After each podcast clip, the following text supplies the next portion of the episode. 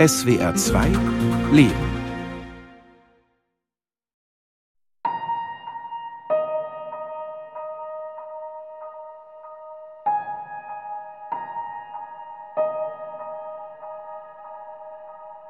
Meine liebe, liebe Mama. Ich habe geglaubt, ich könnte dir diesen Brief als Geburtstagsbrief schreiben, und nun wird es der allerletzte an dich sein. Mama, es ist nun soweit, und ich werde nur noch ein paar Stunden unter den Lebenden sein.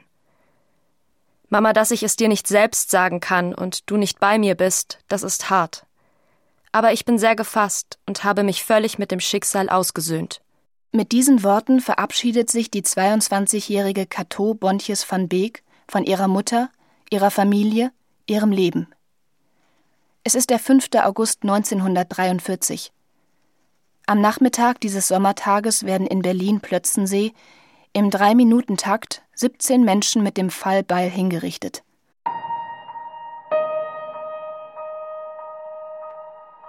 Meine geliebte Mama, ich hoffe sehr, dass du diesen Schmerz, den ich dir durch meinen Tod bereite, überwinden wirst und dadurch in deiner Kunst noch größer wirst. Das hat mich sehr bewegt und diese für mich nicht nachvollziehbare Kraft bis zum letzten Tag, bis zum letzten Atemzug, die Energie zu besitzen, dass sie das Schicksal auf sich nimmt. Ihr geistiges Fundament ist stabil bis zur letzten Minute und das ist etwas, was sie zu einem zeitlosen Vorbild macht für Mut, für Entschlossenheit gegen Unrecht, gegen Unfreiheit zu kämpfen. Der Journalist und Autor Hermann Finke publizierte 1980 das Buch Das kurze Leben der Sophie Scholl. Mehr als 20 Jahre später schrieb er sein erstes Buch über Cato Bontjes van Beek, dem 2020 zum 100. Geburtstag ein zweites mit dem Titel Leben will ich, Leben, Leben folgte. Zielgruppe sind für Finke die Generationen heranwachsender junger LeserInnen. Es sind zwei Frauenschicksale, die einmal, glaube ich, jungen Menschen gut vermittelbar sind. Beide Frauen haben an einem bestimmten Punkt ihres Lebens gesagt, ich will nicht nur weiter reden, ich will nicht nur diskutieren über das, was hier stattfindet, sondern ich will etwas tun. Schade, dass ich nichts auf der Welt lasse als nur die Erinnerung an mich. Ich glaube, dass sie zum Ausdruck gebracht hat, dass sie mit ihrem Aktivismus noch gar nicht am Ende waren und dass sie jetzt darauf hoffen muss, dass diese Erinnerung ausreicht für die Zukunft, um zu inspirieren. Der 22-jährige Student Hauke Kleen und die 17-jährige Schülerin Kimberly Kubesch gehören einer Fridays for Future Gruppe an. Im Team haben sie einen Beitrag erarbeitet, den sie für den in ihrem Landkreis Verden ausgeschriebenen Cateau Bontjes van Beek Preis eingereicht haben. Die Ausschreibung dafür habe sie angesprochen, erzählt Kimberly. Vor allem, weil der Preis halt für zivilgesellschaftliches Engagement steht und sich auch für Demokratie einsetzt. Und in unserer Ortsgruppe ist es sehr vertreten, dass für uns auch heißt, dass Klimaschutz auch Antifaschismus ist. Und Karte Bontjes von Weg ist halt ein großes Zeichen für Widerstand gegen Ungerechtigkeit gegenüber Menschen, nur weil sie anders sind. Es ist nun mal so, dass Verbrechen an der Umwelt, also jetzt wirklich nicht nur dieses, ich trenne meinen Müll nicht richtig, sondern wirklich Verbrechen an der Umwelt, dass die halt in unterdrückerischen Machtstrukturen auch wurzeln in gewisser Weise. Und deshalb heißt das für uns auch ganz klar Antifaschismus. Wir haben uns erstmal damit auseinandergesetzt, wer ist Kato, wofür steht Kato und dann haben wir geguckt, ob wir uns damit identifizieren. Die Biografien der antifaschistischen Widerstandskämpferinnen Sophie Scholl und Cato Bontjes van Beek können dabei Brücken schlagen. Beide hatten ein wunderbares Verhältnis zur Natur. Bewahrung der Natur, der Schutz von Landschaft und Umwelt überhaupt. Sie haben sehr, sehr viele Briefe geschrieben. Und wenn man diese Briefe heute liest, dann merkt man, ja, das sind die gleichen Gedanken, die junge Menschen heute haben. Zum Beispiel Fridays for Future, etwas, was für junge Menschen heute wieder wichtig ist.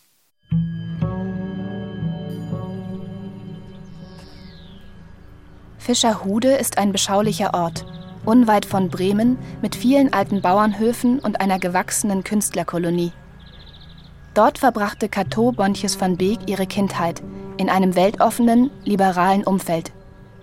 die Mutter Tänzerin und später Malerin, der Vater Keramiker. Sie liebte die überschwemmten Wiesen, badete im Sommer in der Wümme, träumte vom Fliegen und las sich durch die Weltliteratur. Prägende Jahre in einem Umfeld, das sich vom Nationalsozialismus nicht vereinnahmen ließ. 1937, die Eltern hatten sich kurz nach der Machtübernahme durch die Faschisten getrennt, zog die 17-jährige Cato nach Berlin. Zunächst zu Onkel und Tante. Seit Wochen wütet jetzt schon der Krieg. Nie wollten die Menschen sich wieder bekämpfen, so schwor man 1918. Alle Feinde lagen sich in den Armen und unter Tränen gelobten sie es sich. 1933 wusste man, dass ein neuer Krieg kommen würde. Er ist nun da. Wie lange er dauern wird, weiß niemand. Alle guten Kräfte und Instinkte werden wieder verloren gehen. Alle bösen Kräfte und Instinkte werden wieder aufkommen. Schreibt Cato am 24. Oktober 1939 an ihre Tante Luise Modersohn. Wir aber selbst müssen immer und immer an unserem Ideal festhalten. Wir dürfen nicht wankend werden. Was ich noch für eine heilige Pflicht halte, ist, dass wir unsere Kräfte nicht vergeuden mit Jammern und sich aufregen. Wenn wir dann gebraucht werden, sind wir nicht mehr fähig, unser Werk zu vollbringen. Ich glaube, du kennst meine Weltanschauung. Ich werde auch nicht vom Wege abgehen, denn ich habe mein Ziel fest vor Augen und nichts wird mich wankend machen. Der Alltag in Berlin, von dem sie sich so viel kreatives Leben erhofft hatte, fordert sie extrem in jener Zeit. Man darf ja nicht vergessen, dass so eine junge Frau wie Cato ganz langsam in den Widerstand hineinwächst. Reflektiert Rektor Dr. Stefan Krolle im Cato Bontius van Beek Gymnasium der Kleinstadt Achim, unweit von Fischerhude. Seit Jahren beschäftigt auch er sich mit der jungen Widerstandskämpferin. Sie sieht die Ungerechtigkeiten, noch deutlichere Ungerechtigkeiten und hat dann mit Libertas Schulze-Beusen die Fotos von den Verbrechen der Wehrmacht an der Ostfront katalogisiert. Und dann hat sie mitgeschrieben bei den Flugblättern. Dr. Krolle spricht von den Flugblättern der Roten Kapelle. Das waren verschiedene Widerstandsgruppen. Ihnen schließt sich Cato Bontjes van Beek in Berlin gemeinsam mit ihrem Freund Heinz Strelo an. Und als sie dann im Widerstand war, hat sie gesehen, was die Nationalsozialisten in den besetzten Gebieten, zum Beispiel in Polen, in Russland, angerichtet haben. Diese fast nicht beschreibbaren Verbrechen gegen Menschen, Menschen in eine Kirche einsperren und die Kirche dann in Brand stecken und so weiter. Ich höre jetzt so furchtbare Dinge über das, was draußen in der Welt geschieht. Nicht nur draußen weit fort, dass die Lust am Weiterleben mir manchmal vergeht. Ich bin dann immer so entsetzt, man kann es kaum glauben, dass solche Sachen einmal als Gedanken in menschlichen Gehirnen entstanden und dann sogar in die Tat umgesetzt wurden. Und trotzdem soll man den Glauben auch an die Menschen nicht verlieren. Es gibt Gott sei Dank noch viele, viele Menschen, die gut sind und das Gleichgewicht hundertfach halten. Es genügt nicht zu meckern oder dumme Witze zu machen. Jeder Einzelne muss sich zu einem klaren Ja oder Nein entschließen. Zu den Aktionen der Gruppe gehört die Unterstützung von Verfolgten des Naziregimes. Sie informiert über die Verbrechen der Nationalsozialisten, ruft zur Gehorsamsverweigerung auf und unterstützt ausländische Zwangsarbeiter. Im Februar 1942 ruft sie mit einem Flugblatt zum Widerstand gegen den Krieg der Nationalsozialisten auf. Wir retten uns und das Land nur dann, wenn wir den Mut finden, uns in die Kampffront gegen Hitler einzureihen und damit den Beweis zu liefern, dass Faschismus und Kriegswahnsinn keine deutschen Erscheinungen sind, sondern Ergebnisse eines ungesunden Systems, an dem die ganze Welt mitschuldig ist und von daher von den aufbauenden Kräften der ganzen Welt einschließlich Deutschlands überwunden werden muss. Zehneinhalb Monate wird es dauern von der Verhaftung im September 1942 bis zur Hinrichtung, die Cato in verschiedenen Gefängniszellen verbringt. Bis zum Schluss hoffen die Eltern, dass die Hinrichtung nicht vollzogen wird. Sehr viele Gnadengesuche waren sowohl ans Reichskriegsgericht wie auch an Hitler persönlich verfasst worden. In Berlin-Plötzensee, dem letzten Gefängnisort von Cato, wird Rainer Küchenmeister zu einem wichtigen Kontakt. Cato saß im Gefängnis oben Und unten saß der damals 16-jährige Rainer Küchenmeister. Und dann hat sie die Kassiber hier runtergelassen und Rainer Küchenmeister hat ja Kato nie gesehen. Nur einmal kurz ihre Beine, aber sonst nichts. Nach der Urteilsverkündung am 18. Januar 1943, geschockt vom Todesurteil, schreibt Cato in einem Kassiber an Rainer, wie sie den letzten Prozesstag erlebt hat. Ja, das war ein Schlag ins Gesicht, dieser Antrag vom Oberst. Aber Rainer, ich bin so sehr vom Leben überzeugt und liebe die Menschen so unendlich, dass ich gar nicht daran glaube, dass es wahr wird. Von dieser Liebe zu den Menschen habe ich auch in meinem Schlusswort gesprochen. Es war mir ja auch nie zuvor so klar, wie sehr ich Deutschland liebe. Ich bin ja gar keine Kommunistin. Ich bin kein politischer Mensch. Ich will nur eins sein, und das ist ein Mensch. Nennt man dies nun dem Tod ins Auge sehen? Es verpflichtet zu so vielem. Ich habe nicht um mein Leben gebettelt. Und tief berührt von der spürbaren Menschlichkeit in den Schlussworten aller Angeklagten, trägt sie trotz Todesurteil weiterhin Hoffnung in sich. Ich werde das nie vergessen. Sollte ich leben bleiben. Nur leben will ich. Leben, leben. Das ist mein Wunsch. Dann schreibt sie Rainer, dessen Vater Walter Küchenmeister ebenfalls der Roten Kapelle angehörte und zum Tode verurteilt wurde, Sie habe ihren Freund Heinz Strelo gebeten, dass er deinem Vater bestellt, was für einen prächtigen Sohn er in dir hat. Ich habe in der Nacht vom 13. auf den 14. von dir geträumt und Strelo so viel erzählt von dir und wie gerne ich dich habe. Einen Kuss, deine Dodo. Annika Röse ist Schülerin im 12. Jahrgang am Cateau Bonches van Beek Gymnasium in Achim. Mit Judith Grönke, Anneke Dorf und Tim Lange zeigt sie das im Gymnasium eingerichtete Archiv über das Leben und Wirken von Cato Bonches van Beek. Hier haben wir eine Zelle, die Zelle von Cato nachgestellt. Ich finde, wenn man hier drin steht, dann kann man gut versuchen, ein bisschen diese Enge und das Gefühl nachzuempfinden, was Cato vielleicht empfunden hat, wenn sie da saß und ihre Briefe geschrieben hat. Für eine Fernsehreportage las Annika Röse in dieser nachgebauten Zelle aus den Briefen von Cato. Das macht was mit einem. Also das geht einem sehr nah und es macht nochmal einen Unterschied, ob man bei sich zu Hause am Schreibtisch sitzt und diese Briefe liest oder ob man hier drin sitzt, bei diesem Licht, in dieser Umgebung und diese Briefe liest. Also ich will mir nicht anmaßen zu sagen, ich kann nachvollziehen, wie sie sich gefühlt hat, wie die Stimmung war, aber sie war ja hier alleine. Man ist einsam, man hat kein Licht, man hat keine Sonne, nichts. Man sieht hier das Schulleitbild. Zitat, wir wollen an das Feuer erinnern, nicht an die Asche. Zitat Ende. Davon fühlt sich Tim besonders angesprochen. Dass wir an das Feuer in Kato erinnern sollen und nicht an ihren Tod, also an ihre Freude, die sie tagtäglich mitgebracht hat in ihrem Leben.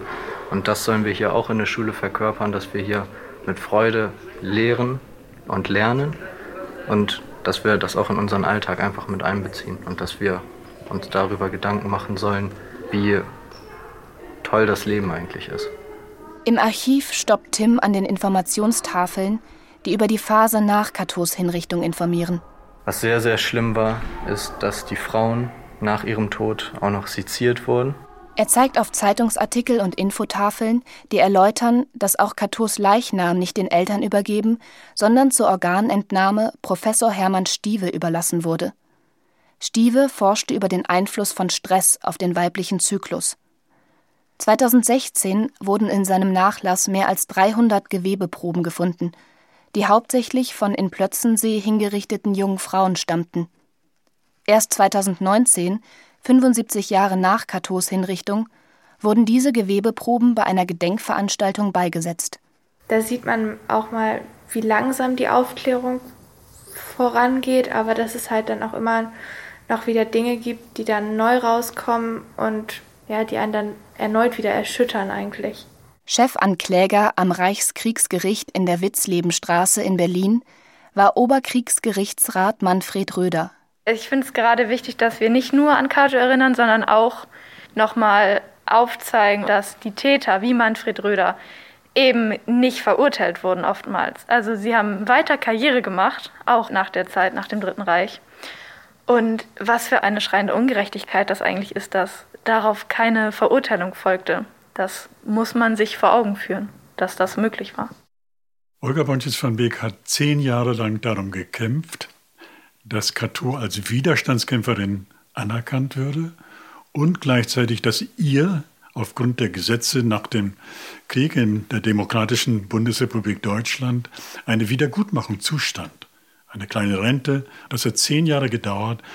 Und die Aufhebung des Reichskriegsgerichtsurteils, also der Todesurteile, hat Olga Bontes von Beek nicht mehr erlebt. Nachdem sie gestorben war, sind diese Urteile 1998 aufgehoben worden.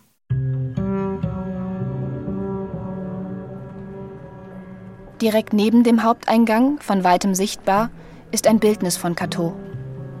Sie balanciert auf der Stirn einen umgedrehten offenen Regenschirm. Daneben stehen ihre Worte Ich will nur eins sein, und das ist ein Mensch. Ein Satz, den Schülerin Annika Röse sehr inspirierend findet. Weil man fragt sich dann natürlich, was genau definiert einen Menschen? Also, was für ein Mensch will ich sein? Was für Werte will ich vertreten? Freiheit natürlich, dafür hat Cato ja gekämpft. Oder auch, dass man seine Meinung trotzdem vertritt und stark bleibt, aber auch positiv bleibt. Und all das sind Werte, die einem dadurch immer wieder ins Gedächtnis gerufen werden. Cato war ja eine Widerstandskämpferin gegen den Nationalsozialismus und für die Demokratie. Und diese Demokratie soll weiterhin gewahrt werden. Seit 1993 trägt das Achimer Gymnasium den Namen von Cato Bonches van Beek. Der Vorschlag kam von den SchülerInnen und wurde auf der Gesamtkonferenz angenommen. 2010 wurde das Archiv eröffnet. Tim Bontjes von Beek, Catos Bruder, unterstützte das Projekt und war der erste Besucher des Archivs.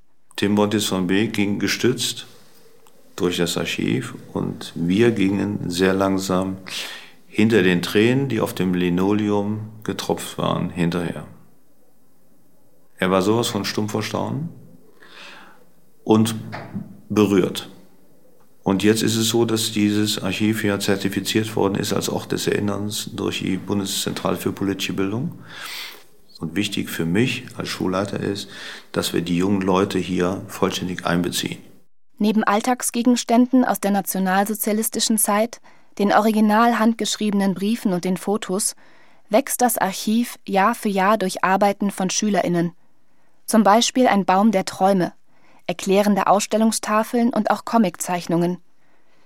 Doch dieser Erinnerungsort erlebt auch immer wieder Angriffe.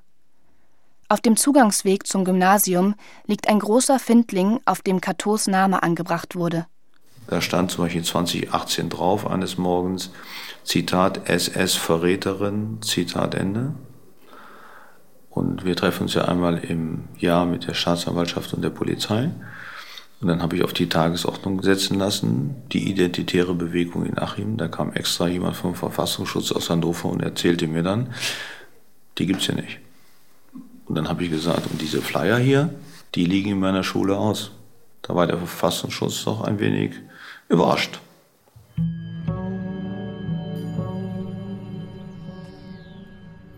Inmitten des Fleckens Fischerhude steht die evangelische Kirche. Seit 1989 trägt ein kurzer, an der Kirche vorbeiführender Weg den Namen Cateau Bonches van Beek. Das sei ein einstimmiger Beschluss des Ortsgemeinderats gewesen. Hermann Finke erinnert. Neonazis haben beide Schilder abmontiert und sie beseitigt. Die Schilder sind nicht wieder aufgetaucht und es gab dann Protestaktionen aus diesem Ortsparlament von mehreren Leuten. Dann sind neue Schilder wieder aufgestellt worden. In der Kirche liegt ein Totenbuch aus. Darin sind die Menschen aufgeführt, die während des Krieges umgekommen sind. Auch Cato Bontjes van Beek. Ihr Bruder Tim ersetzte handschriftlich den Begriff gestorben mit ermordet. Mehrmals, denn sein ermordet wurde immer wieder überschrieben. 2017 übernahm Silke Kuhlmann als damals 34-Jährige die Pfarrerinnenstelle in Fischerhude. Die Lehren, die aus Krieg und militärischer Gewalt, psychischer Gewalt erwachsen. Das kann man mit Jugendlichen nur besprechen, wenn man ihnen Beispiele an die Hand gibt, die ihnen nahe kommen. Pfarrerin Kuhlmann versucht Katos Geschichte in den Konfirmandenunterricht bei den 13- und 14-jährigen Jugendlichen einfließen zu lassen, im Rahmen von Leben und Sterben und der eigenen Verantwortung fürs Leben. Kato war auch jung, sie kommt hier aus dem Ort, dann gibt es über den Ort Anknüpfungspunkte und plötzlich wird das für die Jugendlichen real.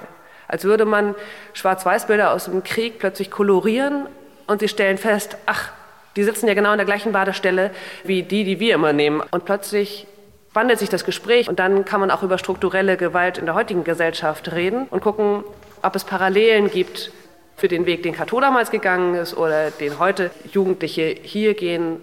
So beschäftigt sich auch die 17-jährige Kimberly aus der Fridays for Future Ortsgruppe Pferden mit Katos Leben und Engagement.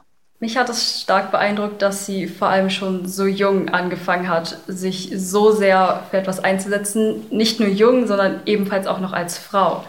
Das ist nochmal eine andere Geschichte, die mir persönlich ja ebenfalls sehr nahe geht. Und es hat mich vor allem tief berührt, dass sie schon mit 22 auf Hitlers Befehl persönlich hingerichtet worden ist. Und es würde für einen persönlich teilweise auch ein gutes Gefühl geben, wenn man schon hier in der Gegend etwas ändern kann und, und dass man Leute inspirieren kann, so wie Cato es auch tut. Die Ereignisse der jüngeren Vergangenheit, wie der Anschlag auf die Synagoge in Halle, die Morde von Hanau, der Mord an CDU-Politiker Lübcke, die rechtsradikalen Netzwerke in der Bundeswehr, das Erstarken rechtsradikaler Kräfte in der Politik, all das sind für die Gymnasiastinnen alarmierende Zeichen. Das sollte uns alle wütend machen und in uns löst es vielleicht noch mal mehr was aus, weil wir uns so intensiv mit diesem Thema auseinandergesetzt haben. Wenn ich an die AfD denke, wenn ich an die rechten Parteien denke, die einfach wieder stärker werden und was sich dann in Fremdenhass zeigt, was wir in den Nachrichten auch mitkriegen. Gerade das sind so Momente, wo ich ja ein bisschen traurig werde sehr präsent war, als die rechten Demonstranten auf den Reichstag raufgekommen sind und man da auch klare Verbindung zur AfD gesehen hat. Und das zeigt halt, dass es nicht nur Einzeltaten sind, sondern dass sich das auch immer weiter wieder in der Gesellschaft ausbreitet. Und da denkt man sich dann mehr so, hey, das kann doch jetzt nicht sein, weil man selbst halt einen anderen Hintergrund hat und sich anders damit auseinandersetzt. Judith macht es sehr nachdenklich, dass sich bei einer der Querdenker-Demonstrationen eine junge Demonstrantin mit Sophie Scholl verglichen hat. Das geht eigentlich gar nicht, weil die Frau, die das gesagt hat, die hatte ja das Recht zu demonstrieren. Sie kann auf die Straße gehen und sie kann ihre Meinung äußern und das wird ja auch wahrgenommen von den Medien und sich dann mit einer Person gleichzusetzen, die das alles nicht hatte, sage ich jetzt mal vorsichtig, finde ich inakzeptabel.